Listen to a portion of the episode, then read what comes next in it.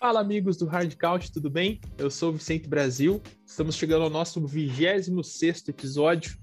Estamos aqui com os nossos companheiros de sempre. Deminha, tudo bem, cara? Por aí no Canadá, como é que você tá? A gente com frio, você com calor, as coisas estão mudando. É, o clima global está uma loucura, 40 graus no Canadá e, e 10 na Amazônia. E aí, tudo bem aí? O que, que, você, que, que você fala sobre o clima global, Dema? Cara, primeiramente, boa noite, né? Bom dia e boa tarde aos nossos ouvintes. Você, Bado, nosso convidado aí, que daqui a pouco você vai apresentar. Cara, o clima global realmente tá, tá um negócio de louco, né, cara? Afinal, o Canadá esses dias fez 47, morreu gente de calor. Caraca. Aí em Curitiba, onde estão, tá zero graus, né? Coisa que geralmente não fazia, né? Era bem difícil de acontecer. Então tá, tá, tá, bem mudado, né, cara? Então tá de ponta cabeça aí o, o clima mundial, mas o nosso assunto aqui não é geografia, não é história, então vamos partir pro futebol, que é o que a gente gosta de falar. Muito bem. Então voltamos na sequência aí, né? Muito bem. E chamar o meu companheiro Bado, nossa enciclopédia olímpica agora, que torce para crianças japonesas caindo do skate em alta velocidade. Tudo bem por aí? Tudo bem, cara. Você é um completo idiota. Estou rindo sozinho aqui com você falando do de, de minha, falar sobre o clima global. Mas tá tudo Nosso bem. Al Gore. É... Nosso Al Gore. É, é. Tudo ótimo, cara. Vamos que vamos. Mais um episódio pela frente aí. Estamos animado, preparado e para falar dessa conferência que ano passado encheu os nossos olhos, né, de rancor e angústia, de raiva. É, exatamente. vamos ver se esse ano muda esse negócio aí. Mas vamos ver se o nosso convidado está com o coração mais leve com relação a essa divisão, até porque ele se beneficiou disso aí também, né, Maikson? Cara, obrigado por estar aqui. A gente está seguindo a nossa série né, de, de análise é, da, das divisões da NFL e o nosso convidado hoje é o Maikson, que ele, ele cuida da página Washington Brasil. Então, Washington NFL, arroba Washington NFL Brasil no Twitter. Bem-vindo, Maikson, cara. É, e aí, e, cara, uma presença ilustre, né? Direto da Bahia. Se apresenta aí pra gente. Com certeza. Boa noite a todos, né? Boa noite, como falou o Pistori, né? Que é um dos participantes do nosso podcast no Combonanet. Uma poranga a todo mundo, é, uns com frio, outros com calor. Então, é, vamos falar né, sobre a NFC East, falar sobre Washington, é, essa temporada que está cada vez mais próximo, está se aproximando bastante já estamos com o training camp rolando, então a expectativa já começa a aumentar, né? Então vamos ver como o Washington vem para essa temporada. Massa demais, cara. Obrigado por estar aqui mais uma vez. E galera, vamos começar nossa pauta aqui. Eu preparei um quiz, aquele de sempre, o quiz do Brasa. Estamos no episódio 26. E você que está chegando hoje, a gente faz um quiz é, no começo do programa. Eu dou três dicas né, no total do programa. No começo do programa eu dou só uma dica. E as pessoas aqui que estão presentes no nosso programa vão tentando adivinhar. E você aí de casa ou do carro, onde você estiver, tenta adivinhar aí também. Então, pode ser um número 26 já aposentado, pode ser um número 26 ainda atuante na NFL. Vou para a primeira dica e ao final do programa eu dou mais duas dicas aí para ver se vocês matam essa. E a dica, eu vou, eu vou facilitar. Vou facilitar agora e dificultar depois. É um running back, Dema. Número 26, running back. Para mim, de cara? De cara. Tá. É, eu acho que é um running back que atuou pelo Denver Broncos e também atuou no Washington, que chama-se Clinton Portes. Bom palpite, Dema. E aí, Bado? Cara, eu estava pensando em Le'Veon Bell, mas eu tô em dúvida se o Dulce McAllister era 26 ou não? Acho que era, né? eu? Acho era. Que, eu acho que era. Dulce McAllister, vou então. Muito bem. E, Maikson, algum palpite aí, cara? Número 26, que pode estar aposentado, pode não estar? Então, quando você falou 26, pensamento direto vai no Clinton Portes. Sim, né? ainda mais você é torcedor é... do Washington, né?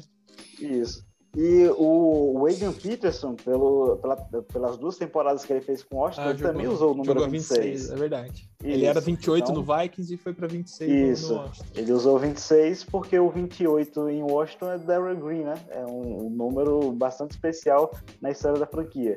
Então eu fico entre esses dois, o Portes ou o AP. Boa, boa. Bons, bons palpites. Gostei de vocês hoje. Cada um com um. E não sei se alguém já acertou, se alguém. Enfim, no final do programa a gente a gente volta. Galerinha, tem quentinhas, Dema? Tem quentinhas, cara. Não esperava que você fosse puxar agora.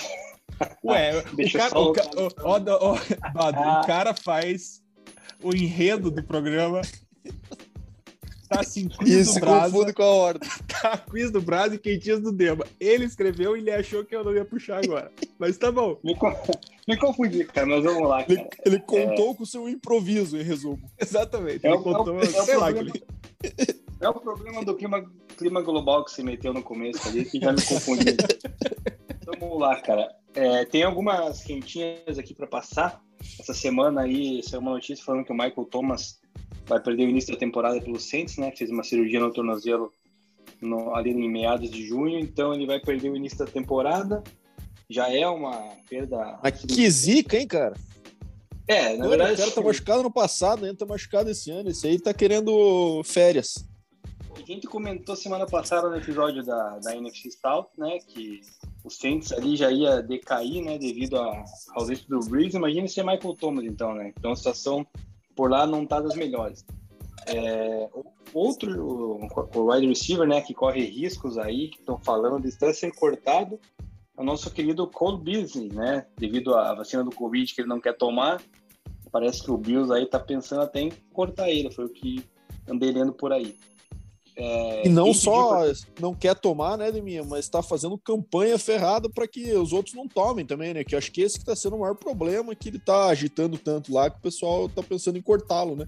Que Parece que a NFL essa semana chegou ao nível chegou ao nível de 88% dos, do, do, dos rosters já com pelo menos uma dose do, dos elencos mas porque as restrições que eles colocaram deram, deram uma cercada boa nisso, né? Os caras que não tomarem vacina vão ter vida muito difícil no, na temporada desse ano, né?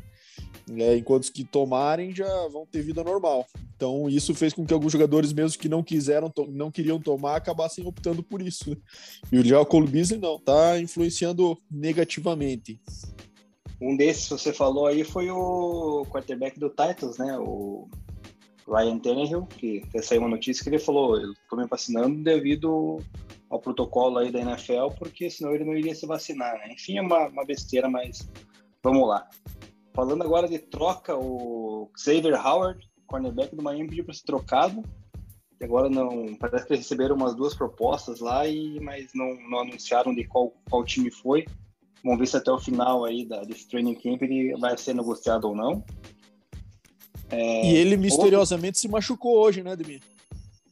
Pois é, mas ele misteriosamente teve uma contusão é, minor, que eles falam, né? Com é, logo depois de querer ser logo depois de querer ser trocado. Então me parece meio conveniente. É, outro também meteu aquele atestado de rotavírus. Vai, Dema. Não, teve mais um que saiu machucado essa semana, que se não me engano, foi o Davante Adams, lá no training camp do, do Packers, né? Então, ele que tá querendo um contrato aí que o torne o wide receiver mais bem pago da liga também é mais um aí que tá talvez querendo forçar alguma coisa, ou um contratinho, né, com muito dinheiro, ou talvez sair lá de, de Green Bay.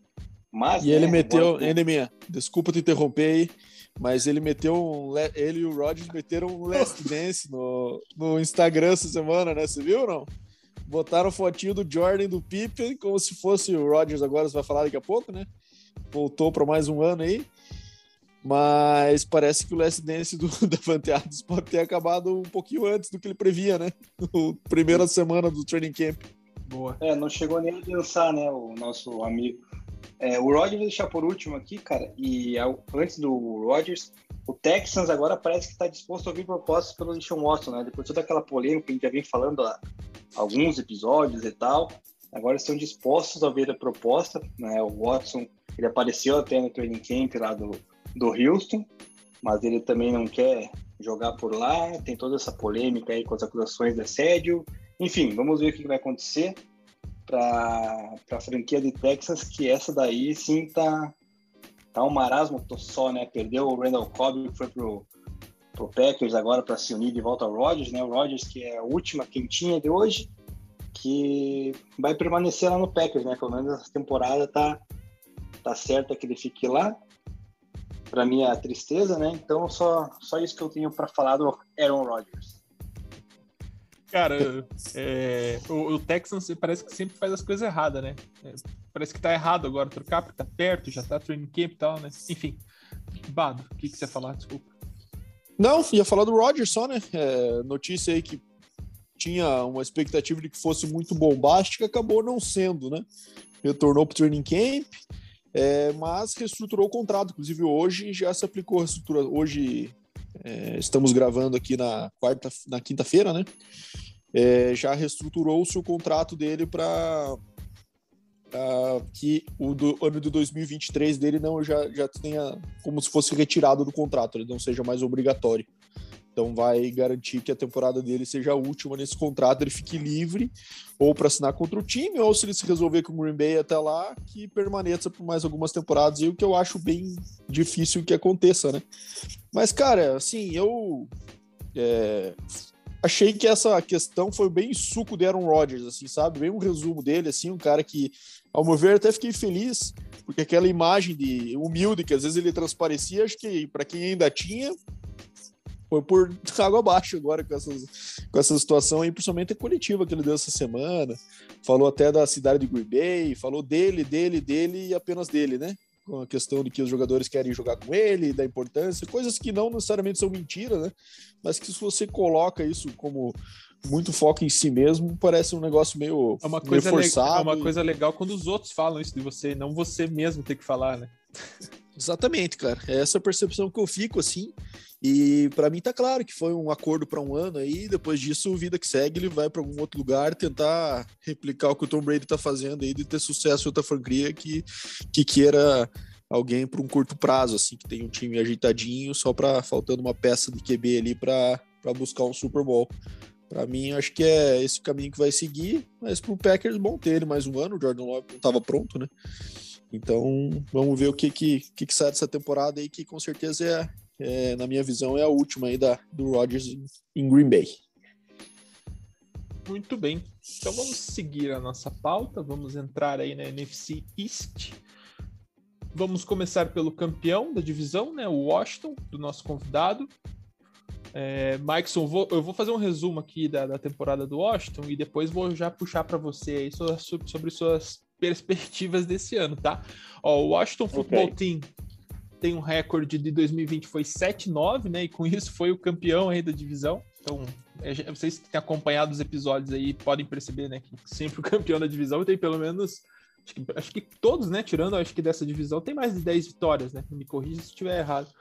É, ranking ofensivo foi o trigésimo, mas uma defesa bastante consistente, com alguns valores novos aí bem legais, né? Então o ranking defensivo foi a segunda melhor defesa da NFL. Então acabou carregando o time aí nas costas. E para esse ano tem a 15 é, força de tabela. Então tá na, mei, na, na meiuca ali, né? Então vai ter uma tabela aí bem equilibrada. Teve como perdas o Alex Smith, que foi que aposentou e que, segundo o Fábio Naldino, aí, foi uma das maiores agonias ver ele pegar os snaps e correr para trás, com um monte de gente correndo atrás dele, e pernas para lá e para cá, e gente caindo em cima dele. É, acho que é, é, fica feliz pelo, pelo, por ele ter feito esse comeback, mas ao mesmo tempo fica aliviado, né? Que ele optou pela aposentadoria agora. Tem uma carreira super legal. E temos outras perdas aqui: o offensive tackle Morgan Moses, os linebackers Ryan Kerrigan, Ryan Anderson, Kevin Pierre Lewis, Thomas Davis. Thomas Davis é aquele que eu tô pensando? É Ele mesmo. Caramba! Ele mesmo. Caramba o CB Ronald Darby e o Fabian Moreau, Moreau.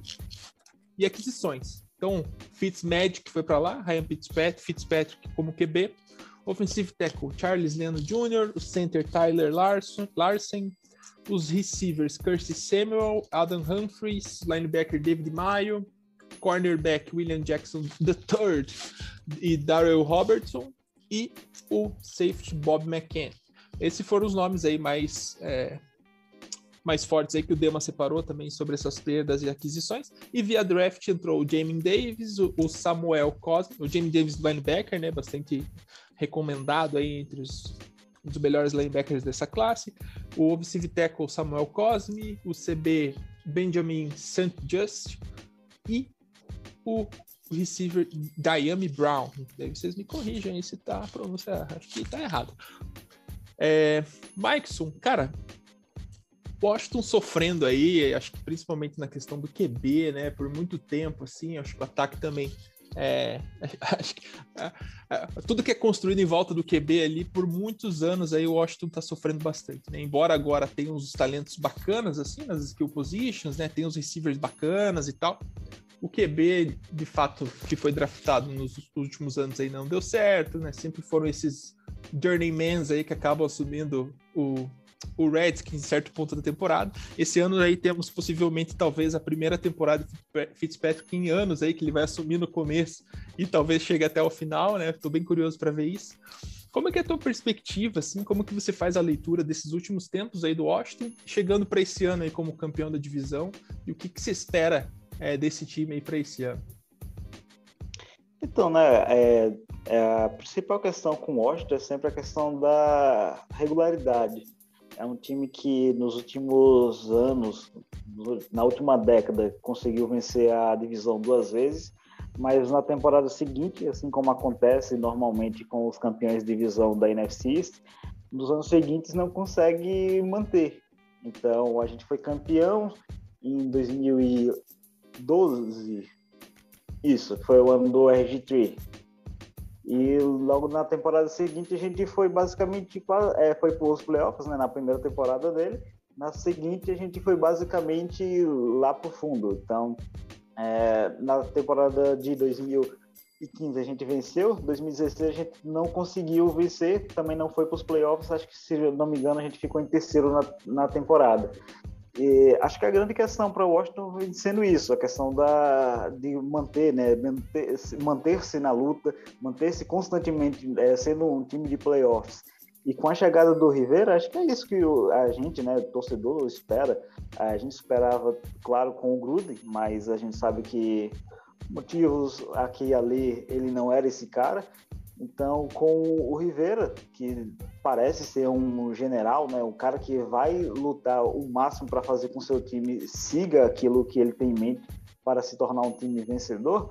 Então, acho que falta para o Washington é, é, regularidade, e a regularidade, como você falou, passa muito pela questão da posição de quarterback. Posição de quarterback em Washington, se você vê desde 2000 e 2017, último ano do Cousins. Depois disso, Alex Smith, Mark Sanchez, claro que teve a lesão do Alex Smith, né? Isso ajudou a aumentar drasticamente o número de jogadores que passaram pela posição de quarterback, mas é, nenhum deles conseguiu se firmar. Tanto é que na, na última temporada, o Alex Smith voltando de uma lesão, uma lesão bastante pesada, foi quem conseguiu carregar o time, de certa forma, até os playoffs, né? Depois que o Dwayne Haskins teve umas atuações muito fracas e outras deploráveis. Então, é, a estabilidade da posição de quarterback no jogo de hoje é fundamental. Dificilmente um time vai conseguir, mesmo que tenha uma defesa como a gente teve no ano passado, dificilmente um time vai conseguir manter-se no jo nos jogos apenas com uma defesa forte. Precisa de ataque e boa parte do ataque passa é lógico, pelo quarterback. Mike, posso te fazer uma pergunta, cara? Você Sim, acha que existe alguma chance do Taylor Heineke desbancar o Fitzmagic no training camp? Ou esse papo do Rivera de competição e tal é mais aquela aquele negócio padrão ali de, de manter os jogadores com um espírito competitivo nesse período da, da off-season? Então, eu acho que essa questão né, de competição, basicamente todo treinador de uma equipe que não tem um titular claro, ele vai chegar falando isso. Então, vai ter competição. É, acho que o Rivera ele vai atentar-se um pouco mais nessa questão do quarterback, principalmente depois da temporada passada. A, a disputa né, foi do Danny Haskins contra o Kyle, Full, o Kyle Allen, é, é basicamente essa. E pelo que se diz, o Dwayne Haskins realmente mereceu. Só que, tipo, durante a temporada, né, isso a gente viu que o Dwayne Haskins não tinha tanto controle assim sobre o playbook. E quando o Kyle Allen jogou, jogou, não chegou a jogar tanto assim, mas a gente via que a, o nível né, de conhecimento do playbook, é, saber quais são as jogadas, fazer os passes, escapar do pocket quando é, a pressão chegasse. Isso o Caio, o Caio Allen fez é, milhões de vezes melhor do que o, o Haskins. Só que veio a lesão dele também, né? Ele teve uma lesão no tornozelo e acabou abrindo espaço para a volta do, do Alex Smith. É, com relação ao Heineken, né? A última impressão é a que ficou, né? Então, aquele jogo de playoff, de playoff que ele fez contra o Tampa Bay Buccaneers é uma questão que realmente coloca uma grande, uma grande interrogação na cabeça do treinador. Pelo menos é o que se espera, né? Uma atuação daquele tipo. Claro que o Heineken precisa mostrar regularidade também, né? Não pode tipo, jogar um jogo como ele jogou, o jogo da vida, e assim que ganhar uma chance, jogar mal. Então, tem que encontrar essa questão. Para a sorte do Heineken, tem o Ryan Fitzpatrick, né, que também não tem essa questão de regularidade ao longo da carreira. Mas, pelo menos no ano passado, ele era com certeza o melhor quarterback na franquia de Miami, né, no Miami Dolphins. Pelo menos é, vendo de fora, eu tive essa impressão. É, verdade, amigo, mas esse, esse, mas esse ano aí ele tá pegando o Ryan Fitzmagic no primeiro ano, né? Ficou ruim pro Heineken, né? Fitzmagic Sim. no primeiro ano é MVP, meu amigo. O problema dele é partir pro segundo. É, tem isso, né? Então, mas eu acho assim que provavelmente creio que o, o Ryan Fitzpatrick ele vai ser o titular. Claro que a gente tem quem vê aí na questão dos jogos de pré-temporada, como o Rivera vai dosar cada um, né? Cada, o tempo que cada um vai ter e tal mas é, pelo menos assim, eu espero que o Ryan Fitzpatrick seja o, o titular. Mas tem sempre aquilo, né? A torcida, né? com a volta da torcida, a gente não sabe como vai ser a questão da pandemia nos Estados Unidos na época que começar a temporada e tal, né? Ainda falta basicamente um mês para que isso aconteça. Mas é, a pressão da torcida, se o Ryan Fitzpatrick começar mal, provavelmente vai ser grande por Rivera colocar o Heineken, né? O Heineken para jogar mais, para ver se aquele que, aquilo que ele demonstrou contra a Tampa é o real dele, ou se aquele foi, como eu falei anteriormente, se, aquilo, se aquele foi o jogo da vida dele. E com relação a, ao Kyle Allen, por exemplo, né? Porque assim, é, o ano passado o Washington começou com o Dwayne Haskins tal, foi muito mal, né? Até a semana 4. Aí entrou o, o Kyle Allen na semana 5, estava fazendo um, um, jogo bom contra o Rams, acabou saindo por concussão, né? Que ele recebeu uma paulada, acho que do Jalen Ramsey. E daí que veio o Alex Smith, porém o Alex Smith também assumiu o jogo até a semana se não me engano, ele assumiu até semana 9, daí voltou o Allen.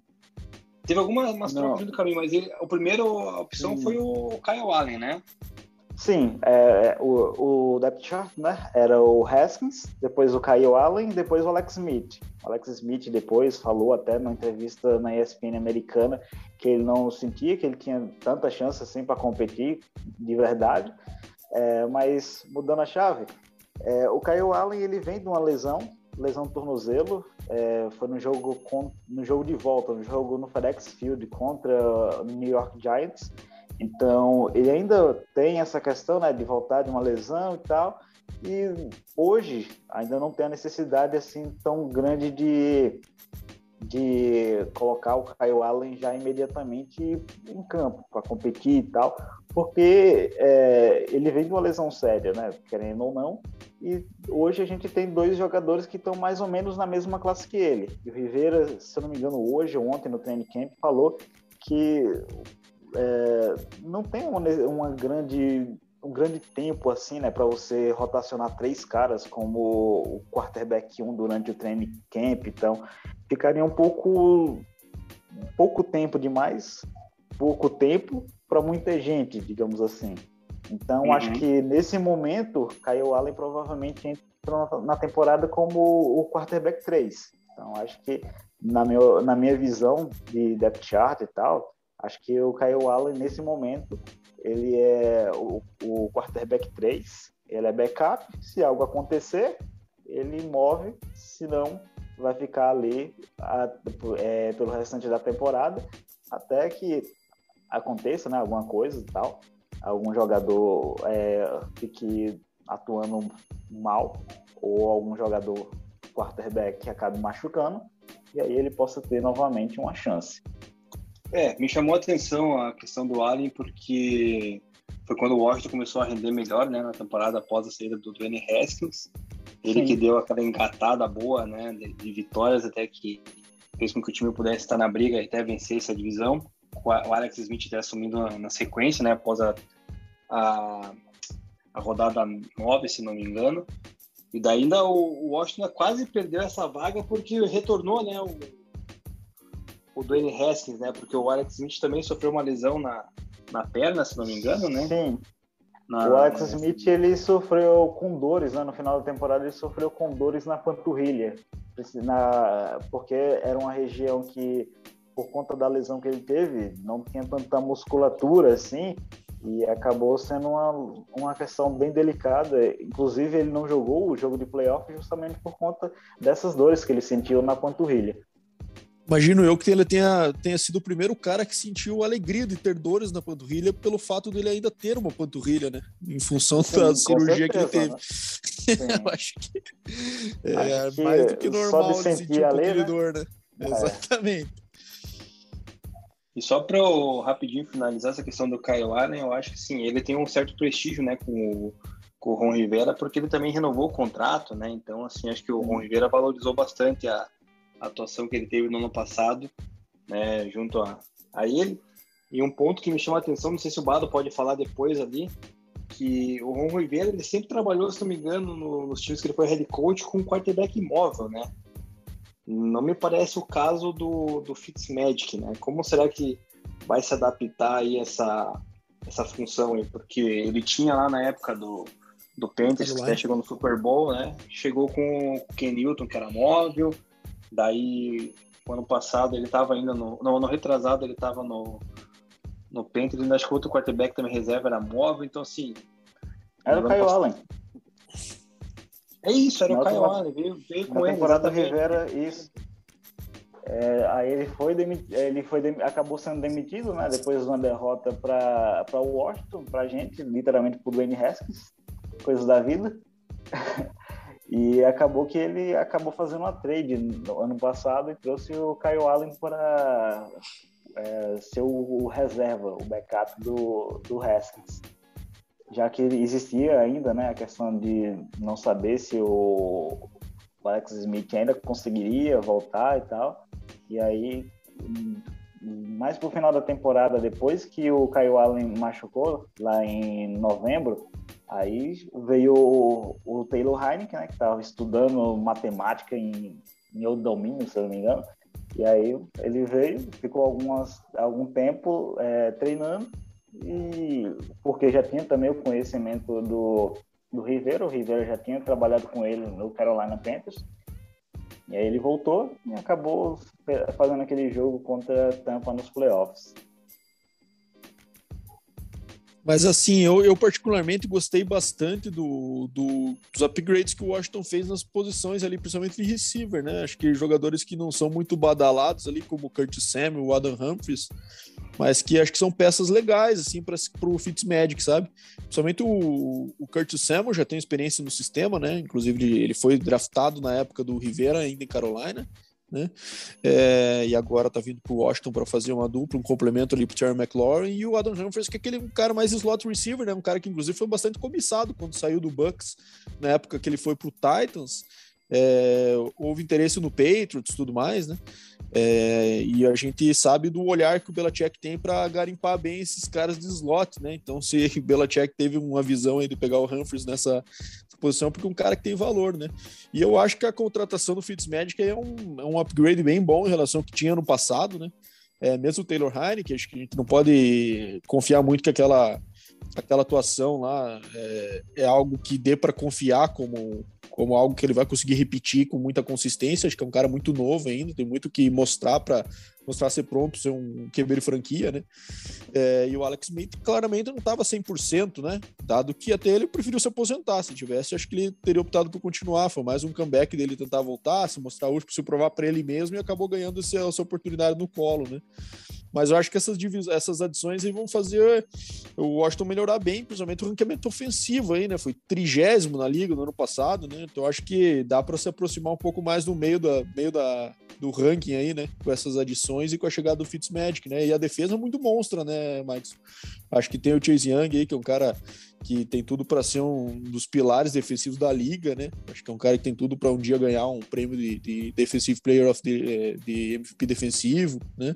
Eu acho que o Washington tem tudo para essa com essa situação e disputar a divisão. Eu acho que o grande rival vai ser o Dallas, na minha opinião. Então, acho que tem tudo para fazer um recorde positivo, mas não muito positivo, né? Eu, eu projeto aí um 9-8 para o Washington esse ano e brigar pela, por ganhar essa divisão aí mais uma vez. Sim, com certeza. A questão dos wide receivers, né, que foi basicamente um dos grandes problemas da temporada passada. É, teve muita lesão, muito jogador que não conseguia ajudar muito o, o, time, muito jogador embaixo, e o Terry McLaurin. Terry McLaurin, que é o grande nome da franquia, ainda é, mesmo com a chegada do Kurt Samuel, que chega para dar um grande upgrade. O Adam Humphries também já tem a, a questão de, de, ter atuado com o Ryan Fitzpatrick em Tampa, né? Então já tem um pouco dessa química. Então acho que o grande fator entrando na oficina dessa temporada que o Rivera viu é justamente trazer armas ofensivas. Então ele foi atrás do Kurt Samuel, que ele já conhecia de Carolina. É o Adam Humphries, que tinha essa química já pré-existente com o, o Ryan Fitzpatrick e o Diami Brown, né, no, no, no draft, e acabou caindo no colo, né? A gente não esperava que talvez ele ficasse disponível é, no terceiro round, se eu não me engano. Então, a chegada, a melhora do, do elenco, né, principalmente dos recebedores, pode ser um fator bastante interessante para essa temporada. Até porque na temporada passada você tinha Terry McLaurin, que geralmente recebia marcação dupla, e aí quem acabou, é, quem acabou mostrando que poderia ser um pouco de diferencial, é, já quando o Alex Smith começou a ser o titular, foi o Ken Sims. Mas o Ken Sims já tem uma longa trajetória na NFL, tem 4, 5 anos que ele já está com a gente, então, talvez ele o, já chegou no teto do que ele poderia, né? E aí é sempre bom reforçar, principalmente por conta de lesão, por conta da pandemia. Então, é sempre bom ter várias opções. E é isso que o Rivera trouxe, né? Boa, Maxon. E Deminha, quais são as suas impressões aí, cara, sobre, sobre o Washington? Então, que nem tanto o Mike e o Bado falaram aí, cara, foram aquisições né, para ajudar o entorno do quarterback do Washington, né, que ano passado sofreu bastante, só tinha basicamente o Terry McLaurin, né, de, de jogador de confiança, e também o Logan Thomas, né, o Tarente, acabou se destacando, né, pegando bolas importantes. É, eu destaco também a questão do, da linha ofensiva ali, que né, também sofre bastante com com pressão e tudo mais, tanto é que trouxeram lá o Samuel Cosme, né, o teco do, do draft, pegaram lá o, o left tackle, o Charles Leno Jr. do, do Bears, um center, né, o Tyler Larsen, e também, cara, o fato deles aplicarem a segunda tag no, no guard, o Brandon Scherf, né, que a gente até falou algumas vezes já aí nos nossos podcasts, quando citamos a, os tags e tal, que ele foi um jogador aí que está pelo segundo ano aí sendo tagueado pelo Washington, né? Até esperava-se que ele fosse ganhar um contrato maior, não ganhou. Depois o Maicon pode até complementar o porquê que não ganhou, não sei. O ano que vem talvez deva ir para o mercado, não deva querer permanecer lá. E na questão defensiva, é, eu destaco a questão do David Maio, né? Que é um linebacker que jogava no Giants, que vem para repor a, a aposentadoria do Thomas Davis, né? Que que era um líder ali desde a época do, do Panthers, né, jogando ao lado do Ron Rivera, então acho que o, o Maio pode ser o destaque defensivo, né, naquela para fechar aquele meio, já que por fora, né, o, o, Washington tem boas peças, como o caso do Chase Young e também, se não me engano, agora fugiu o nome do outro do outro Ed lá, deixa Montez eu Sweat.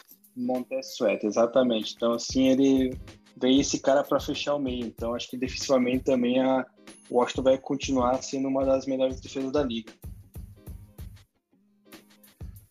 Bem, você quer perguntar para o que, que você perguntou para o Mike Sundema? Da questão do ah, guard, né, do, do Sheriff. Do Sheriff. Então, eu também gostaria, na verdade, de saber, né? Porque o Washington tem dois anos tentando fechar um contrato com esse rapaz e até agora não conseguiu é, fazer esse progresso. Já essa semana, né? Essa semana agora, do dia. Que dia é hoje? 29, 29 de julho, Washington anunciou a é, renovação de contrato com dois jogadores bastante importantes, né? É, o Jonathan Allen, defensive tackle, está entrando no quinto ano agora e renovou o contrato por mais quatro. E o Tyrande Logan Thomas renovou o contrato por mais três anos. Foi um destaque positivo da temporada passada. Ajudou um pouquinho o, na questão do ataque, ao lado do Terry McLaurin, um dos grandes nomes do ataque. É, já falando da defesa, né, acho que o Washington foi atrás principalmente de linebackers, que foi a grande dificuldade do, do time na temporada passada foi atrás do Jamie Davis no, no draft, né? Uma adição importante, traz atleticismo é, para uma defesa que, na questão do linebacker, sempre sofreu um pouco com essa questão, e sempre está um, aparentemente, sempre está um passo atrás do, do ataque adversário, isso é bom. É, já para a secundária, foi atrás do William, William Jackson, terceiro, né? Para repor a saída do Ronald Darby então, e também foi atrás de jogar do Dark Forest no, no draft, além do Benjamin St. Just. Então, são jogadores que chegam para complementar, assim como o Bob McCain chega para reforçar a secundária. Então, acho que o Rivera, além de necessidade, ele foi bastante cirúrgico nessa questão da, da da intertemporada, né? Principalmente no draft e também na, na própria free agency. Ele não foi a, basicamente gastar dinheiro porque tinha. Ele foi gastar dinheiro montando time, buscando locais onde o time ainda precisava de reforço. E isso deixa o torcedor bastante animado para o que pode acontecer na temporada.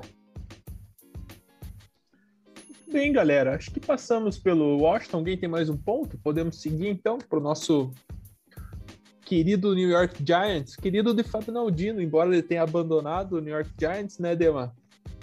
Vamos falar um Exatamente, pouco? cara. É. Vamos, come, começa com o Bada falando do Giants, que o Bada é um torcedor do New York. Eu vou, eu vou passar pelos, pelo, pelo, pelos dados do Giants aqui, e o, e o Bada deve estar bem afiado aí com relação às movimentações do time dele, né? Vamos lá. O recorde de 2020 foi 6-10, um ranking ofensivo 31 acho que tá por aqui, né? O problema que fez o Bado.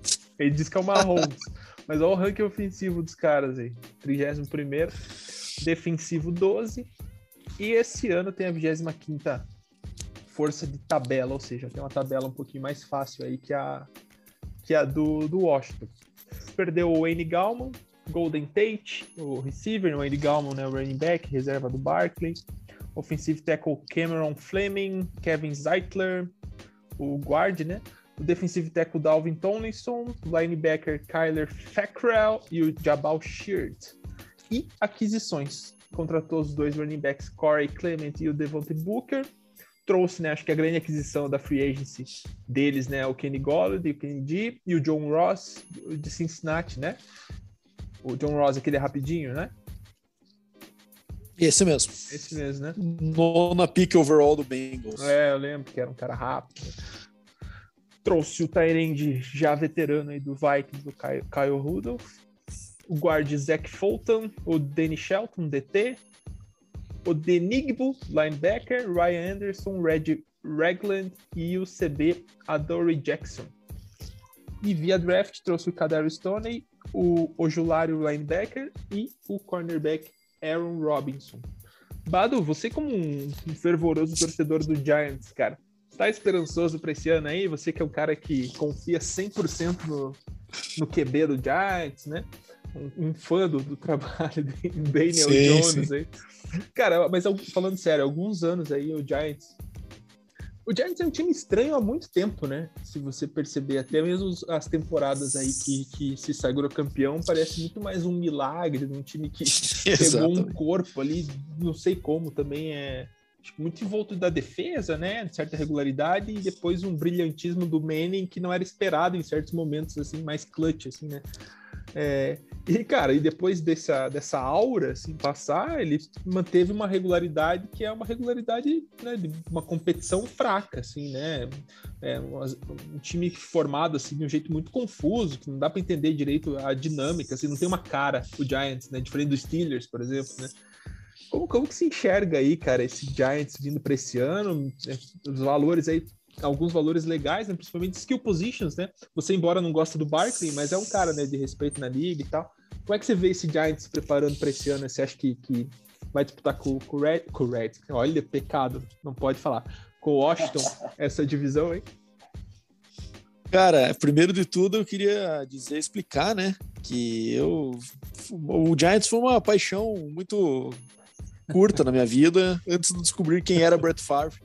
E hoje em dia eu sei é. que você tem muitos vestimentos do Giants, inclusive, que te tornaria um torcedor muito mais fervoroso do que eu. Lembro quando você perdeu um moletom do Giants e você ficou Verdade. bastante desesperado até resgatar. É, é caro, né? Mas só por isso. Exatamente. Mas, cara, esse negócio do Giants é verdade. Acho que é, dificilmente a gente viu um time aí do Giants nos últimos anos que, nas últimas décadas, né? Que encheu os olhos, assim, que era algo empolgante a gente parar para assistir, né? E, cara, isso é engraçado porque o pessoal de Nova York lá, eles meio que têm orgulho disso, assim, sabe? De não de ter um time mediano, mas de ser formado por caras que não são estrelas, que é um cara meio blue collar, que eles chamam. Desde a época do Parcells, assim, eles têm muito esse estigma aí do, do Jersey Guy, né? Uhum. Que é aquele cara bem, o trabalhadorzão comum. O torcedor do Giants é aquele cara mais simprão, digamos assim, né? E, e, e valoriza muito essa questão do, do trabalho árduo não muito do cara mais talentoso, sabe? Então eles, eles também se se orgulha um pouco desse, desse perfil, assim, eu acho que também reflete um pouco no perfil do time. Mas, cara, no, sobre o Giants desse ano, eu, assim, da mesma forma como falei do Washington, acho que eu gostei também bastante das movimentações do off-season, em especial duas na questão do, dos free agents, né, que é o, que é o Golladay, né, acho que o receiver um, assim, é, dos principais que tinha disponíveis no mercado, né, e o Adoree Jackson, que também é um cara que sofreu um pouco com lesão no Titans, mas um, um cornerback bastante atlético, bastante talentoso, né, é, inclusive podendo ser usado em special teams tudo mais, é, é um cara de uma, de uma qualidade rara e que acabou não estourando até agora por lesões. Caso ele consiga essa continuidade, lógico, é sempre um C, né? Mas acho que é alguém que pode contribuir bastante. E as três primeiras picks do draft, cara, que achei que conseguiram bastante valor nesse draft, com o Kadar Stone, com o Aziz Ojulari, que é um cara que até foi cogitado eventualmente no final do first round, conseguiram ali no segundo, né? E o Aaron Robertson, também, que era um dos principais corners disponíveis e acabou caindo para o terceiro. Então acho que conseguiram bastante valor nesse draft.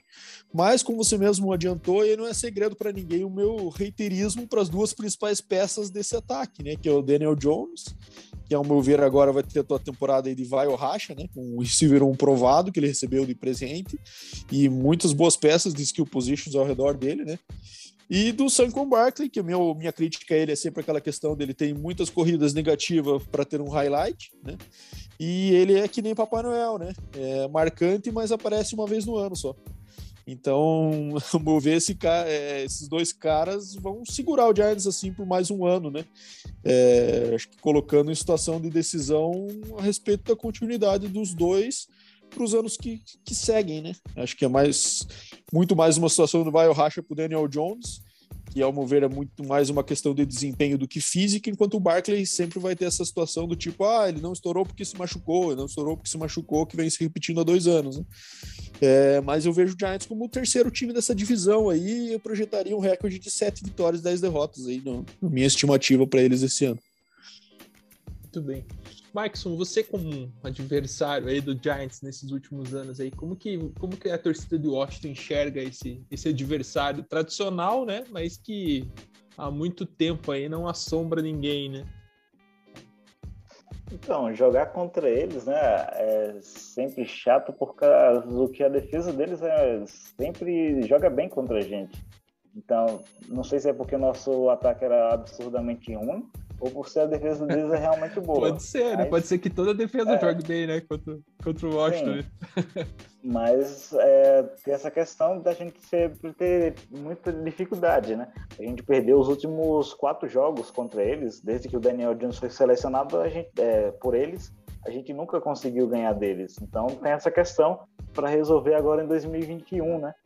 É, sobre o ataque, o ataque deles melhorou, né, com o Golladay, mas tem uma questão, como o Fábio acabou de falar, na questão da lesão, né? Lesão do, do Barkley, que é um jogador bastante importante para o sistema deles, mas que uma hora ou outra sempre acaba lesionando. Então, é, acho que eles vão ter que resolver essa questão, tá perto de renovação de contrato e tal, e é para ver como é que eles vão, se eles vão seguir com, é, apostando nele ou se vão tentar achar outras, outras formas de andar com o jogo corrido, né? Boa.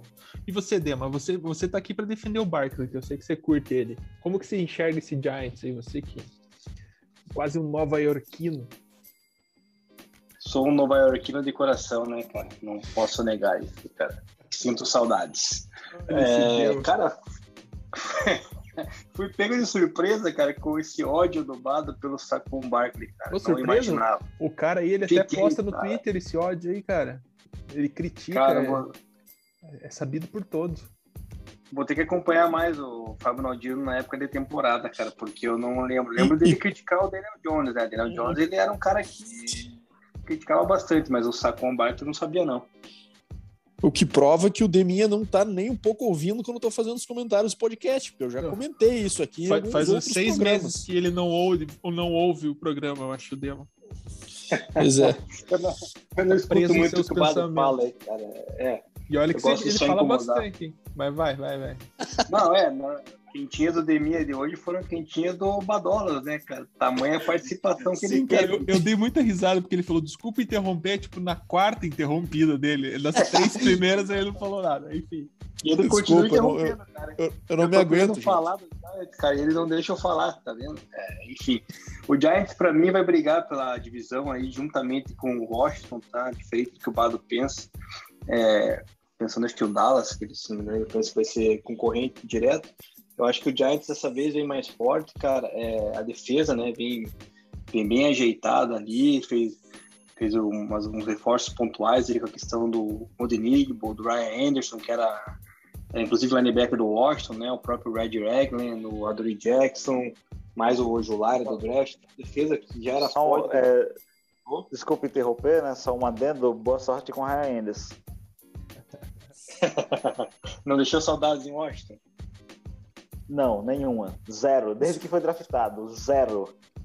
Só foi Bom, vai que agora. Vai ter que editar, Dema. Vai ter que editar essa tua fala aí de reforço, então, cara. é um reforço para os é adversários, né, na verdade. É, Bom, não deixa de ser um reforço. É, exatamente. E na parte de, ofensiva, né? O Giants ano passado ele só não ganhou a divisão porque Saquon Barkley, né, obviamente se machucou e é uma, uma perda imensa, né? É um dos melhores é, running backs da liga, top 5, com toda certeza. Fábio Ronaldinho, que pega seu lenço e chore e aceite, porque é, é fato, né? Então, mais agora com o reforço de Gola, de, de John Ross, do Kedarius Stone, né, do Kyle Rudd, foi no passado as peças aéreas do Daniel Jones não eram muito lá confiáveis, né? Acho que tinha talvez o o Slayton e o Golden Tate, se não me engano. Então agora é um pouco melhor o grupo de wide receivers, o grupo aéreo do Giants, cara. O problema realmente está agora ver como o Daniel Jones vai se portar com tantas peças de qualidade, né? Porque ano passado ele foi bem inconsistente, né? Acho que por isso que talvez o Giants não não conseguiu a, ah, vencer a divisão, né? Que ano passado foi muito muito fraco, inclusive. E só para complementar, falando da, da, questão da divisão em si, cara, é, desde 2010 ali, 2011, ela tá bem dividida entre os campeões, né? Acho que o Eagles ganhou três, o Washington três e também o, o Dallas três, né? Só o Giants que tá destoando aí, mas também quando ganhou a última vez levou o Super Bowl, né? Lá em 2011. Então, assim, é, é uma divisão que os times geralmente que chegam, cara, chegam forte para ir pro Super Bowl, né, cara? Inclusive, se for olhar na história geral aí, tem o quê? Cinco títulos do Dallas, né? Quatro do Giants, três do Redskins, do Washington, olha aí de novo errando, e mais um do Eagles. Né? Então, é uma, uma divisão que ganha bastante Super Bowl. Então, é, vale a pena ficar de olho aí. Eu, eu acho que o Giants, cara, esse ano pode surpreender, viu?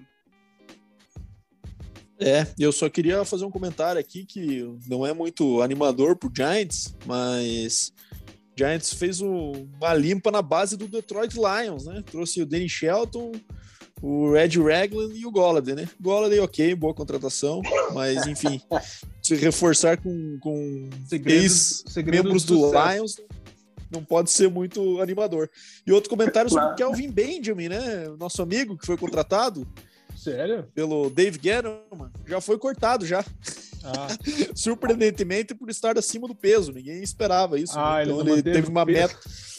Teve uma meta lá que ele, ele chegou no, no off-season, no minicamp, acima do peso.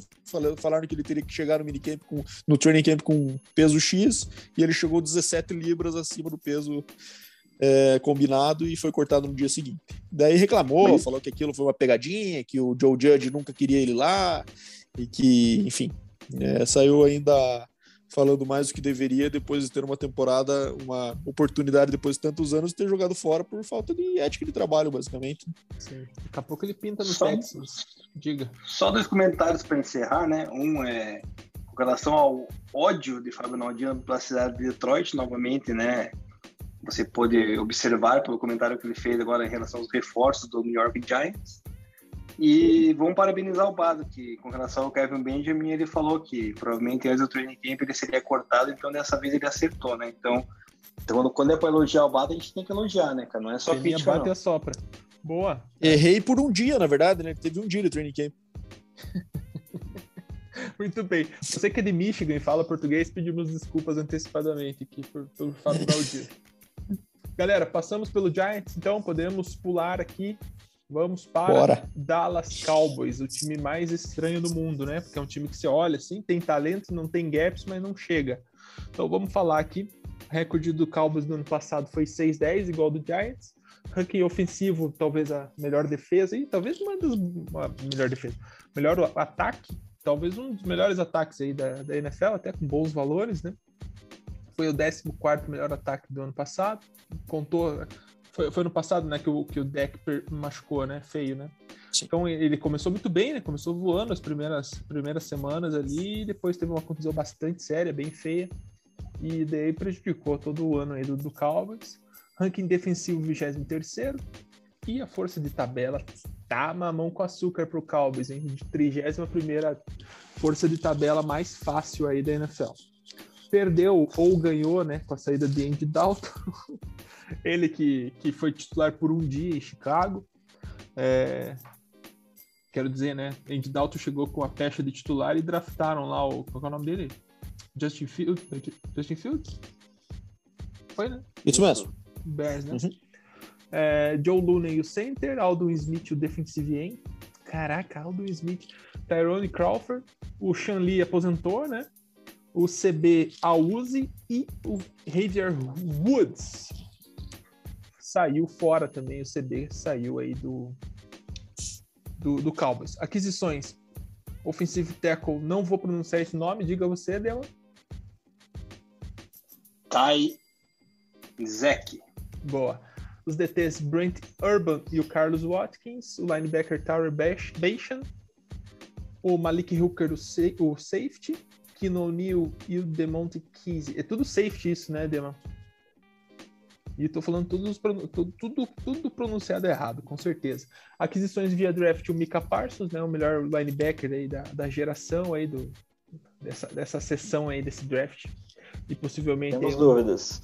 É, vamos ver, vamos ver. Tem, tem essa disputa né, interna na divisão, né? Mas o Mika Parsons vem aí como, como, um cara aí para mudar aí a, essa perspectiva do Cowboys com relação aos linebackers e tal, e muitos comparativos com grandes linebackers da história, né? É, Jabril Cox e o CB Calvin Joseph.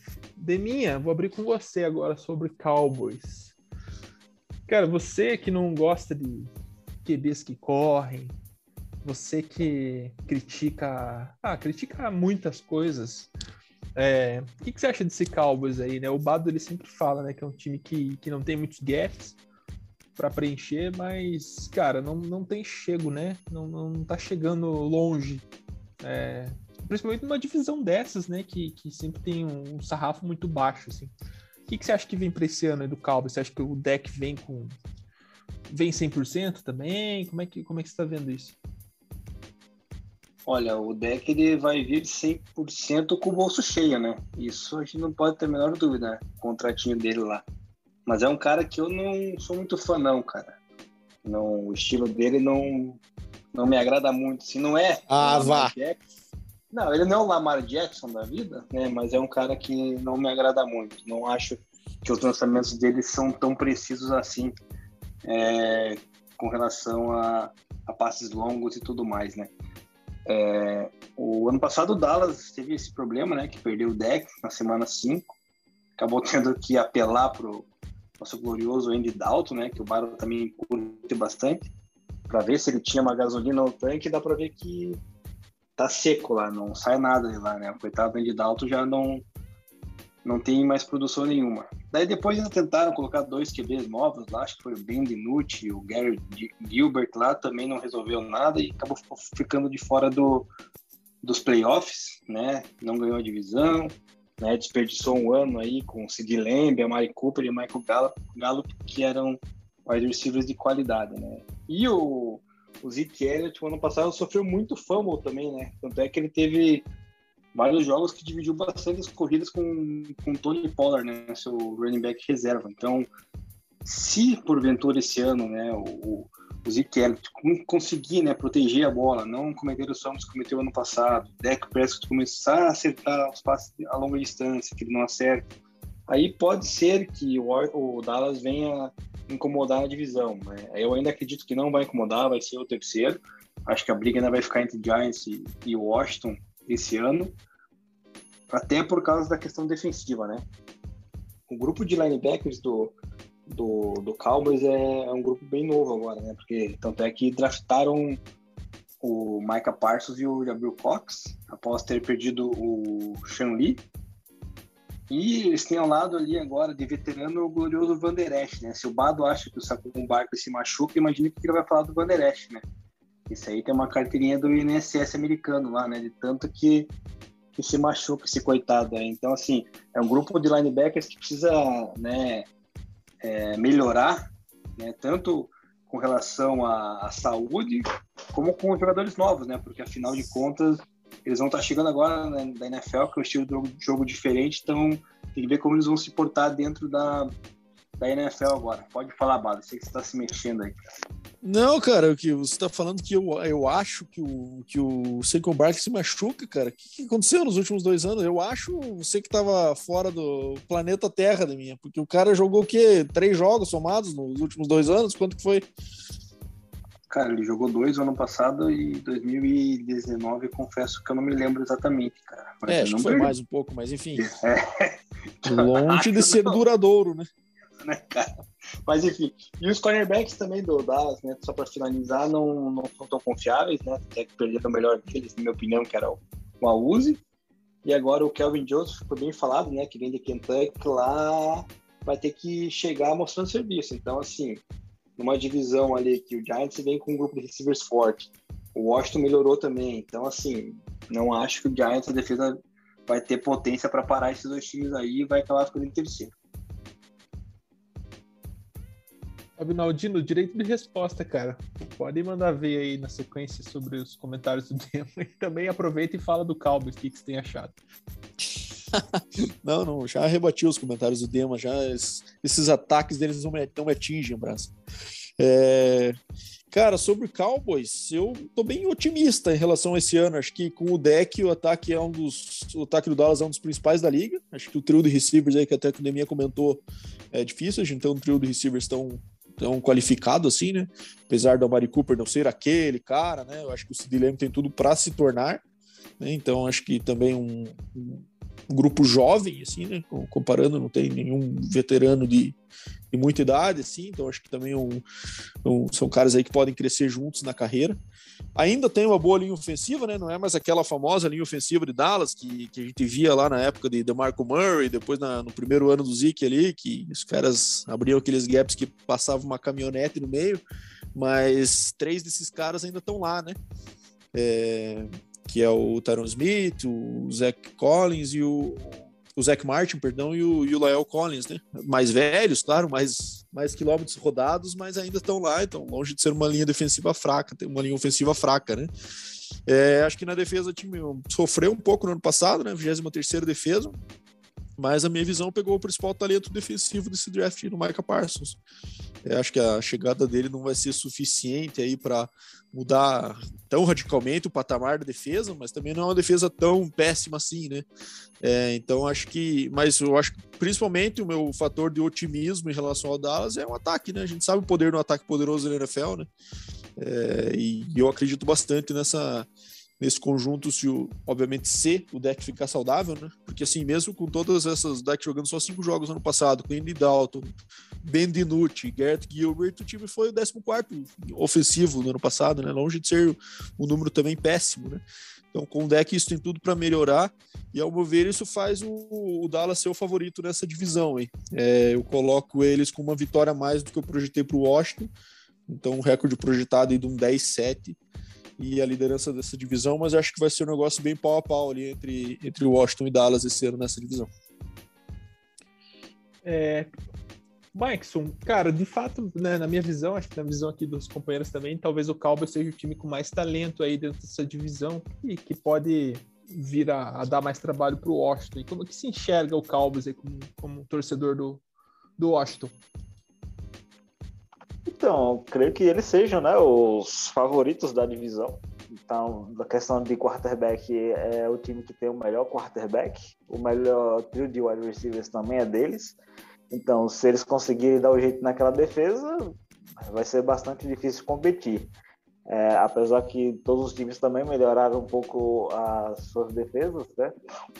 Mas ainda assim, é, o quarterback é o que define hoje em dia. Então, se você tiver, se o deck conseguir jogar todos os 17 jogos, é, as chances são bastante boas para eles. Só que depende, né, novamente, da defesa. A defesa o ano passado foi bem ruim, bem fraca. Eles tentaram buscar no draft uma melhora para a defesa, mas vamos ver como é que tanta gente nova, né, como vocês falaram, tanto o Luke vai jogar é, na pressão da NFL. A pressão para já chegar dominando. Boa. Galera, o Zeke não é mais o mesmo, né? Não sei quem pode falar desse garoto aí para nós, porque né, mudou um pouco a, a dinâmica dele né, em campo. É, realmente, cara, desde, desde quando despontou lá em Ohio State, né, o Bado que me corrija se eu estiver errado, é, parece que caiu, né, a produção do nosso querido Zeke Elliott, né? Não tá mais confiável, que nem eu falei, sofreu no passado muitos fumbles ali, coisa que não era comum, perdeu bastante snaps. E um fator aí que eu queria acrescentar, né, na questão do Dallas, só para finalizar esse assunto, é... o treinador do Dallas é uma merda, né? Ah, bom ponto. É estamos bosta, de né? acordo, né? Então, assim, acho que não vai chegar a lugar nenhum por causa desse treinador, cara. É, isso o Deminha tem razão, viu? Até o ponto que me fugiu um pouco da análise aqui, mas Mike McCarthy de fato é um treinador tenebroso. Mas a estrutura ofensiva foi mantida, né? Apesar dele, né? Então, apesar disso, eu acho que o deck ainda pode superar um pouco da, do conservadorismo e das burradas que ele faz no, no game management, geralmente quando ele estava em Green Bay. É, sobre o Zeke, acho que também tem um fator do ano passado de ele estarem sem QB, né? Foco da defesa passa muito nisso, o foco da defesa adversária passa muito nele também, né? Então acho que pode ser que a queda de nível dele em relação ao passado pode ter sido em função disso, mas sabemos também que running backs, somente físicos, como é o caso do Zeke, né? Costumam ter vida útil um pouco menor, então também já se passaram alguns anos do, do draft dele, então é natural um pouco de queda de rendimento em relação a, ao prime da carreira. E, então vamos chegar no último time dessa divisão, literalmente o último, né? ficou em último com um recorde de 4-11-1. Teve um empatezinho Philadelphia Eagles ano, passado, ano passado. Ranking ofensivo foi o 24 time da temporada, defensivo foi o 19 e tem a tabela mais fácil da NFL esse ano. Fácil, não sei para quem, né? Que o time deles talvez deixe eles comecem a complicar isso aí, né? Perderam Carson Wentz, Alson Jeffrey, Deshaun Jackson, Jason Peters, Peters, Jason Peters. Eu tô, com a, tra... eu tô com a língua travada hoje, eu não tô conseguindo falar a, a pronúncia certa. Vinnie Curry, o Malik Jackson, o DT, os LBs Nate Jerry, Duke Riley, o Jalen Mills, o safety, e adquiriu o Nick Mullins, o QB, né, que veio do 49ers, o Joe Flacco foi para lá, Jordan Howard voltou, o Kyrian Johnson do Lions, né, running back do Lions. Isso. O Ryan Kerrigan virou a casaca que continua na mesma divisão, o DE. O Eric Wilson, linebacker, Steve Nelson, cornerback, Anthony Harris, safety e Andrew Adams, também safety. E via draft veio Devonta Smith, o, o receiver de Alabama, Landon Dickerson, o center, Milton Williams, DT, cornerback Zach McPherson e o running back Kenneth Gainwell. É, Mikeson, esse Eagles, cara, é, é, essa, essas. Acho que o Eagles talvez tenha sido um, um, dos times que mais, depois do título, assim, definhou, assim, né? Eu não lembro de um time tão rapidamente, assim, ter ido do, do céu ao inferno, assim, sabe? É, não sei como que você vê esse Eagles aí, acho que nos últimos. Como é que foi os confrontos também do Washington com o Eagles nas últimas temporadas? E como que se enxerga aí para esse ano esse, esse adversário? Então, é, é, geralmente na NFC East, o time que, é, que tem uma temporada tão ruim como eles, geralmente faz uma temporada bem melhor na temporada seguinte, né? É claro que o Eagles hoje tem uma limitação no, no elenco deles, isso é perceptível, mas ainda assim é um time que é aquilo, né? É sempre bom ter uma, uma atenção redobrada caso que o Eagles sempre é um time que gosta muito de encher a paciência. Aquele time chato. Você acha que você vai ganhar, eles ficam ali tentando até o último segundo atrapalhar a sua vida. Então é sempre bom ter uma, é, uma atenção redobrada. É, talvez ainda não no nível de vencer a divisão já imediatamente, mas certamente tem peças que podem muito bem acabar queimando muito time que entrar muito confiante em campo, né? E, e Dema, vou deixar pro, Bado por último de novo aqui.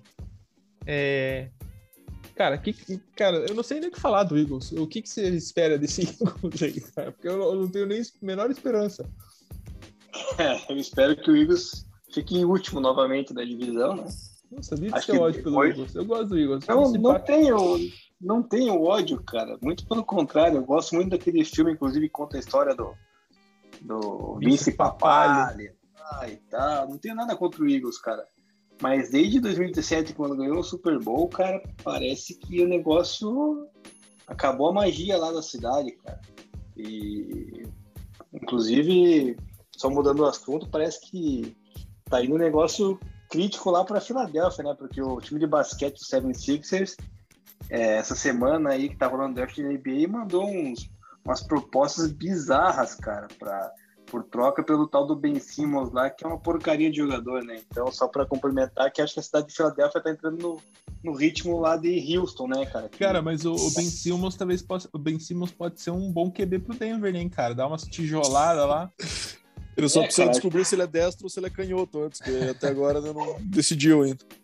É, então, mas assim, Filadélfia, cara, realmente decaiu, cara, de uma forma absurda. Eu não entendi até agora, cara, a necessidade deles pegarem o Jordan Howard, o Karen Johnson, terem draftado o Kenneth Gainwell, eles ainda têm o... Miles Sanders. O do ano passado, que é o Miles Sanders, cara. Ou seja, cara, qual a necessidade de ter quatro running backs assim, cara, sendo que você tem o Miles Sanders, que já é um, um bom running back, né? Sendo Cara, mas não esqueça, do, não esqueça de onde o head coach veio, né? Do Colts. Lá no Colts ele usava três também, né? Ah, pode ser, mas, cara, é isso. Daí ele não usa quarterback, pelo visto, porque não tem nenhum. for somar os três que, que ele pegou ali. Vai jogar o Wildcat, Biel. É, o, o Jalen Hurts, cara, ano passado, quando entrou, não provou muita coisa, né? O Flaco não conta. O Mullins, cara, é outro também, cara, que é fraquíssimo, né? Então, a, a defesa se desmantelou, a defesa que era boa. A linha ofensiva, que era uma das mais bem pagas da NFL, também parece que já tá perdendo espaço. Então, cara, é, eu não vejo sucesso pro, pro Eagles, pelo menos nos próximos dois anos aí, cara. Né? Tentaram buscar aí no draft o Devonta Smith, que obviamente é um excelente wide receiver, né? Ganhador do Heisman, jogou né, com Hurts, mas é, a gente sabe que a NFL é diferente, o esquema, o estilo de jogo do college, né? Não sei se eles vão conseguir fazer uma dupla boa, que nem fizeram em Alabama. É... Não, não tem muito, muito o que falar, cara. Na verdade, eu acho que o, o Eagles, cara, realmente tem que se reconstruir, cara. E eu, o Bado vai falar do treinador aí, cara. Como é que é o nome? Frank Reich, né? Se não me engano. Não, Nick Sirianni de mim. Frank Reich é o do Colts que ficou lá. Ele era coordenador é, ofensivo do Frank Reich. Então, exatamente. Então, acho que tinha que ter feito o contrário, né? Pegar o Frank Reich e manter o Sirianni por lá. Mas, é, tá tudo errado lá na Filadélfia, cara. Impressionante. Cara. Só salva o Rock Balboa. Tá tudo errado na Filadélfia, Bado? Como é que você vê isso aí? Cara, não tô muito empolgado, não. Assim, eu sei que os times do Eagles aí nunca são muito empolgantes, né? Mesmo quando ganhou o Super Bowl, não tinha um time assim que era de brilhar os olhos. Mas eu não consigo descrever esse time com outro termo que não seja meia boca. Acho que você olha o roster do ataque ali, no ataque provavelmente a peça que mais empolga seja o rookie, que é o Devonta Smith, né? A gente, obviamente, talvez o Miles Sanders, né, que também é um running back que mostrou potencial. É, os Tarentes são bons, mas o Hurts não teve uma boa fase também recente ali, né? Inclusive teve boato de trocas aí nessa off-season, acabou ficando. É... A defesa, idem, acho que perdeu bastante gente e se reforçou com o Steven Nelson, a maior peneira em forma de cornerback na, na NFL inteira. O cara, para onde vai, é queimado e mesmo assim continua tendo oportunidades, né? É, eu destaco dois dois rookies dessa classe do draft. Primeiro é o Kenneth Gainwell, além, obviamente, do Devonta Smith, né, que é algo que a gente espera já. Mas acho que o Kenneth Gainwell é um cara que pode ganhar espaço e pode se tornar o backup do Miles Sanders e roubar alguns carries aí ao longo dessa temporada. Eu acho que ele tem pode superar Kerryon Johnson, pode pode superar esses veteranos que foram contratados aí. Um cara que no, no college de Memphis tinha bastante potencial eu acho que pode surpreender como aqueles running backs de rounds um pouco mais baixos que acabam, que acabam se tornando titulares eventualmente ao longo da carreira, sabe? E o outro é o Zach McPherson, cornerback de Texas Tech, é, simplesmente pelo fato de ser de Texas Tech, eu precisava mencionar isso no programa. É, Legal. Enfim, o que mais que eu ia falar? Além disso, Jalen Hurts, não vejo ele como um franchise QB na NFL. Né? Ele para mim aparenta muito mais ser um QB aí que vai ser jogado aos Leões para uma transição na posição, né? É, apesar da troca de comando do Siriani, como o Demian comentou, acho que é um, é um técnico que eu gosto, eu acredito, acho que vai retomar um pouco do caminho que o Eagles tinha com o, o Frank Reich no comando do ataque na época do Super Bowl, mas eu não acho que seja o ano de uma, uma grande virada, né? É, a não ser que aconteça o que está tendo boatos, né? De, de Sean Watson, que parece que está rolando umas conversas aí de troca de Sean Watson para o Eagles. É, existe essa discussão, mas parece que está um pouco distante ainda o valor que o Houston quer de picks, do, rounds das picks que eles querem, pelo que está sendo ofertado. Não necessariamente foi dito que foi pelo Eagles, mas esses dois boatos estão coincidindo. Tá? Então, se Deshaun Watson chegar no Eagles e se Deshaun Watson jogar este ano, que são duas variáveis importantes, eu acho que ele dá um flip na tabela dessa divisão, hein, né? Acho que um cara como ele acaba mudando o Eagles bastante de patamar e, e chega para disputar uh, o título dessa divisão aí. E tem o Jalen Hurts, Eagles, acho... esse, o Deshaun Watson, hein, cara? Me parece, não sei, me dá uma sensação é. de QB que tem parece cara também, do Eagles. Também acho. É, e é estranho o plano do Eagles para QB, né? Porque claramente o Jalen Hurts ano passado veio e acabou jogando muito mais pela fase do Carson Wentz. Ninguém muito parece que acredita nele, mas daí mandaram o Wentz embora, ele, ele ficou, mas não existe muito aquele voto de confiança, sabe? Então, para mim, parece realmente alguém que está ali só para transição e que vai ser queimado. É, então, nessa situação, para mim, é lanterninha para eles na divisão, recorde projetado de 6-11, mas é, tudo pode mudar se o Watson chegar. Boa.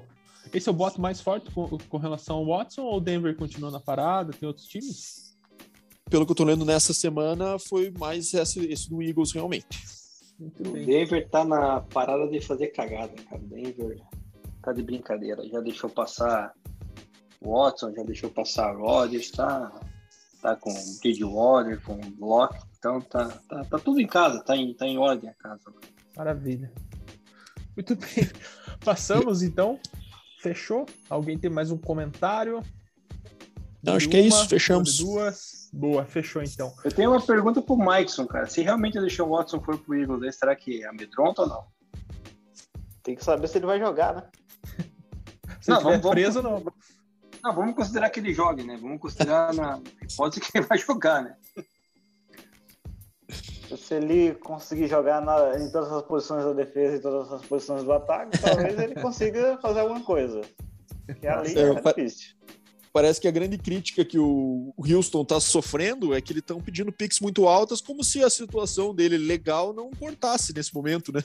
Uhum. Então, assim, Mas... eu acho que se, é, muito mais razoável seria se eles condicionassem, né? A quantidade de partidas que ele disputar nos próximos anos e tal, com as picks que forem adquiridas, né? Fazer aquele negócio gradativo. Ah, se ele jogar tanto, você consegue uma pick de second round, first round, quem sabe? Uhum. Mas caso não jogue, fica uma pick mais baixa. Então, mas parece que não está tendo essa flexibilidade nas negociações, isso está travando um pouco. Mas parece que o desejo dele querer ser trocado está sendo atendido pela primeira vez que a gente ouve falar assim no off-season, né? Com mais, de forma mais concreta. Muito bem. E temos curiosidades do Badolas ou não? Temos uma curiosidade, não é muito curiosidade padrão que eu tenho trazido aí, de um fato mais engraçado, ou de alguma coisa mais é, diferente, mas só um comentário sobre college football, né? Que fiz um também semana passada a respeito da, dos salários, que agora os caras podem ganhar, né? Não salários, mas conseguem arrecadar dinheiro. E essa semana teve uma outra notícia bem bombástica no mundo do college football ali, que é, é a possibilidade de realinhamento de conferências, né? Então, as universidades de Texas e Oklahoma, que hoje pertencem à conferência Big 12, foram convidados para fazer parte da SEC, que é a conferência mais forte, né? É, para quem não está muito ambientado aí com o mundo do college football, os times são basicamente divididos em, em conferências regionais, né? Então a gente tem na, na Division One aí mais de 100 times e que às vezes até a gente discute isso informalmente aí né, nos nossos grupos, o, por, o porquê da dificuldade até do brasileiro acompanhar e gostar do college, né? Porque são muitos times e brasileiro acaba gostando mais de ganhar do que do esporte, né? Então é às vezes tem aquela discussão do tipo como é que tem incentivos para ganhar só um, como é que eu vou torcer para um time lá que nunca vai ganhar, né? Por 50 anos. Mas Só o que movimenta... Pode falar. Por isso que o Brasil tem tanta medalha de ouro na Olimpíada, né? Gosta tanto de ganhar que chega na hora do vamos ver pipoca. É, mas daí é uma questão mais estrutural, né, de mim. Bacana, né? Mais de falta de apoio e investimento do que de. É, mas enfim, né, nessa situação do college football, então, muito que movimenta o mundo do college football são essas rivalidades regionais dentro das conferências, o título da conferência, né, o jogo é, anual que tem contra o maior rival, esse tipo de coisa que muito movimenta as torcidas e tu faz o college football ser um grande sucesso pelos americanos muitas vezes preferido em relação ao NFL, por mim também particularmente, não só pelo jogo, mas também por esse ambiente. Mas basicamente o college football é dividido, as principais universidades se dividem em cinco grandes conferências que eles chamam de Power Five, que é a SEC, que é a mais famosa, que todo mundo conhece aí, que é Alabama, Flórida, LSU, é, com os times maiores, né? A, a, a ACC, né, que é a universidade que é a conferência tem Clemson, Florida State, DU, North Carolina.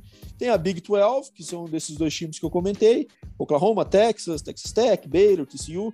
Pac-12 lá, que é Oregon, USC, Washington, e a Big Ten, né, que é o Ohio State, que é o maior time, mas também tem ali Michigan, Wisconsin e tudo mais. Então, o que acontece? É, há um boato que a SEC está querendo formar uma grande conferência de 20 times. Hoje ela tem 14. E uh, o primeiro passo seria pegar esses dois times da Big 12.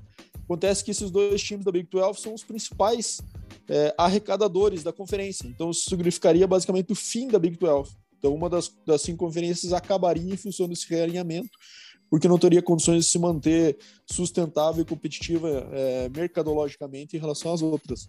Então agora está essa discussão aí, é, apesar da conferência chamar Big 12, ela hoje tem 10 times, então com a saída de Texas, Oklahoma ficariam com 8. Então tá uma bastante discussão para onde se realocariam, né? Há uma discussão de, de se juntar com a Pac-12, né? Então os times ali de Texas irem jogar lá a Pac-12, que é uma conferência mais do oeste dos Estados Unidos, da Califórnia.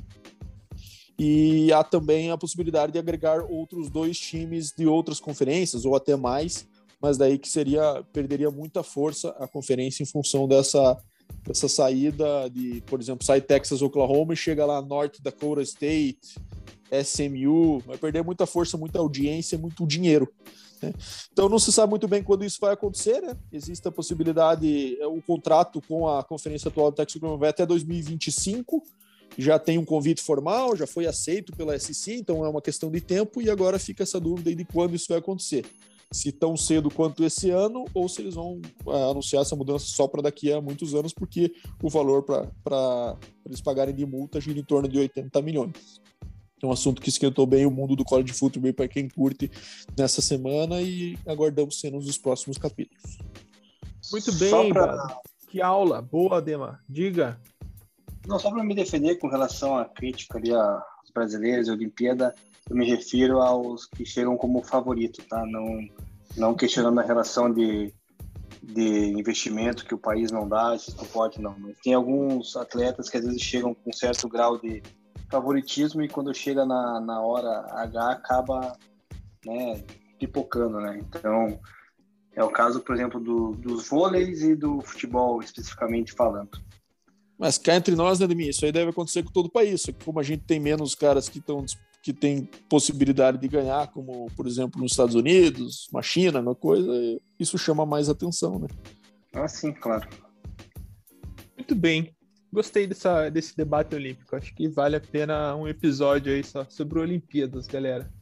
Vou voltar ao futebol americano aqui com o meu quiz, tá bom? À vontade. Beleza. Eu vou fazer a segunda pergunta. Vocês lembram lá que é a primeira, né? Onde fiquei esse número 26. Qual que era mesmo? Era o running back, né? Era o running back. E a segunda, Dema, agora eu vou com o Bado. A segunda, Bado, é que foi um first rounder. First rounder? 26? Cara, seria muito sem graça se você fizesse com o Saquon Barkley depois de toda essa discussão aqui. Mas pelo que eu me lembro do que eu, o Le'Veon Bell não foi, foi second round e o dos McAllister, se não me engano, também não foi. Então, se for first rounder, eu vou de Saquon. E aí, Mikeson, algum palpite, cara? Sigo com o Adrian Peterson. Segue com ele? Boa. E de minha? Sim. Cara, eu. Clinton Portes não foi first round. Então eu vou alterar para Adrian Peterson, cara. Boa. E vamos para a derradeira? Vamos. Bado, tem um Super Bowl. Hum, Passo, não sei. Dema. Cara, agora você matou, porque o Peterson não ganhou, né? Porra, é. Caramba, cara. Primeiro, tem super. Cara, eu não tenho certeza se o Dulce McAllister foi first rounder, porque ele ganhou o Super Bowl de 2009, se não me engano, ele tava ele no elenco do Saints, hein? Ele ganhou pelo Saints, é, exatamente, cara. Pô, será que eu vou mudar pro, Ma... vou pro McAllister, então? Vai. Vai.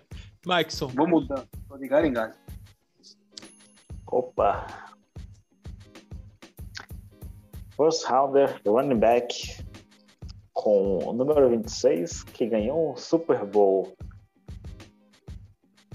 É, no momento não vem ninguém à cabeça. Começa a dar um tilt, né? Dica, as dicas é. vão Cara, eu não, lembro, eu não lembro se o McAllister foi first round, mas enfim. Ué, você não tinha passado? Não, agora, vai, agora vai voltar pro McAllister. Eu não, não acertei, não sei qual é. Vou no McAllister junto com o Deminho, então, que foi a minha primeira pick aí, que eu não me lembro. Então vocês acertaram. Deuce McAllister foi first rounder, sim, 2001, número 23.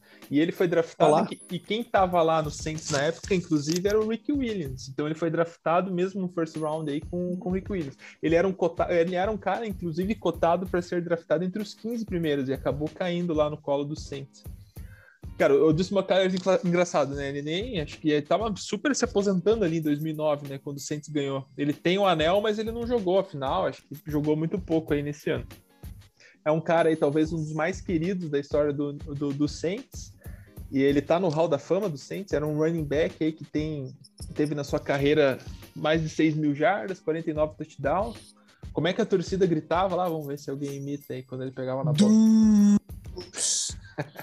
É, o Dulce McAllister. E era um cara que era, acho que era destaque na época que a gente começou a acompanhar mais, né? O futebol americano, É. ali por 2001, 2002, era um dos grandes, dos grandes running backs dessa época. Então achei legal. E, e, de fato, o número 26 tinha alguns grandes, grandes running backs aí, né? O Portes, né? O que jogou no Denver, jogou no Washington, um cara que marcou bastante nossa geração ali. O Peterson usou a 26, mas ele teve, né, mais pompa aí com, com o número 28. Sim. Tinha também, cara, qual que é o nome do, do, do, do defensive back do, do Steelers, que é muito maior de, de todos os tempos? Rod? Woodson? Isso, cara, o Hudson, então, optei ali pelo running back porque eu achei que ia confundir melhor a, a cabeça de vocês. Se eu Cara, você, eu- você, você optou pelo McAllister só pelo, pelo título, né, do Super Bowl, né, cara? É, eu queria fazer a pegadinha. Achei que o first rounder Porque, fazia uma. olha, deixar o Clinton Portes de fora por causa do McAllister só por causa do título é brincadeira, hein? É Ah. uma falta de respeito comigo, né, por ser torcedor do Broncos e com o Mikeson por ser torcedor do Washington, cara. É um desrespeito isso. Cara, mas Cara, eu não aqui- lembrava que ele não tinha jogado em 2009. Era o Pierre Thomas junto com o Bush, né? Que, que acabavam revezando naquela Perry época, Thomas, né? Perry Thomas, inclusive, foi bem no Super Bowl. E tinha outro cara ali, cara, que corria também, mas agora eu não vou me lembrar. Então, E- o cara bota um cara que dividia com 85 negros ali na rotação. Mikeson, pode criticar depois você, cara. Por favor, cara. Eu não vou criticar o cara, porque é Pô, agora que eu ia agradecer ao Mike sua participação dele. Poderia né, colocar. AP. Tá bom. A próxima eu vou. Quando falou que não tinha, que tinha Super Bowl, eu já pensei, a Adrian Peterson não vai ser, infelizmente, coitado. É, se fosse queixas na justiça, talvez pudesse ter sido ele. Eu vou. Você MVP seria ele, ó. É, também. Olha a chance. uma também chance. mais de duas mil jardas uma temporada, podia ser, né? Oh, Galera, estamos chegando ao final aqui do nosso episódio. Queria agradecer ao Mikeson. Mikeson, fala um pouco aí, faz o jabá aí da, da tua página, do teu perfil, como é que, que as pessoas te encontram aí para saber mais do Washington. É, primeiro, né, gostaria de agradecer a vocês é, por- pelo convite. É sempre bom falar sobre o Washington, apesar que em alguns momentos a gente fica com dor de cabeça por conta do time aqui e ali, mas é sempre bom falar Faz, sobre faz ele. tempo que você acompanha, projetar. Mikeson, o Washington? É, agora em setembro fazem nove anos. Ou não pegou aquela época de É. ouro ali? é?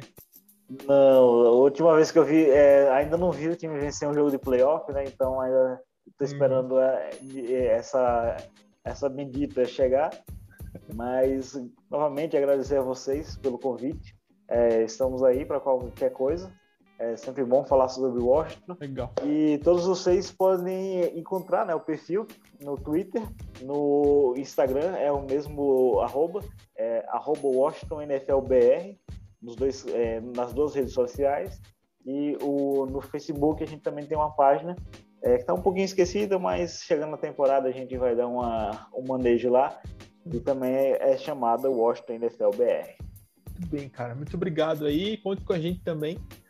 E pode, e, e pode contar que sempre que o assunto for Washington, vamos recorrer a você aí. Opa, pode chamar. Beleza.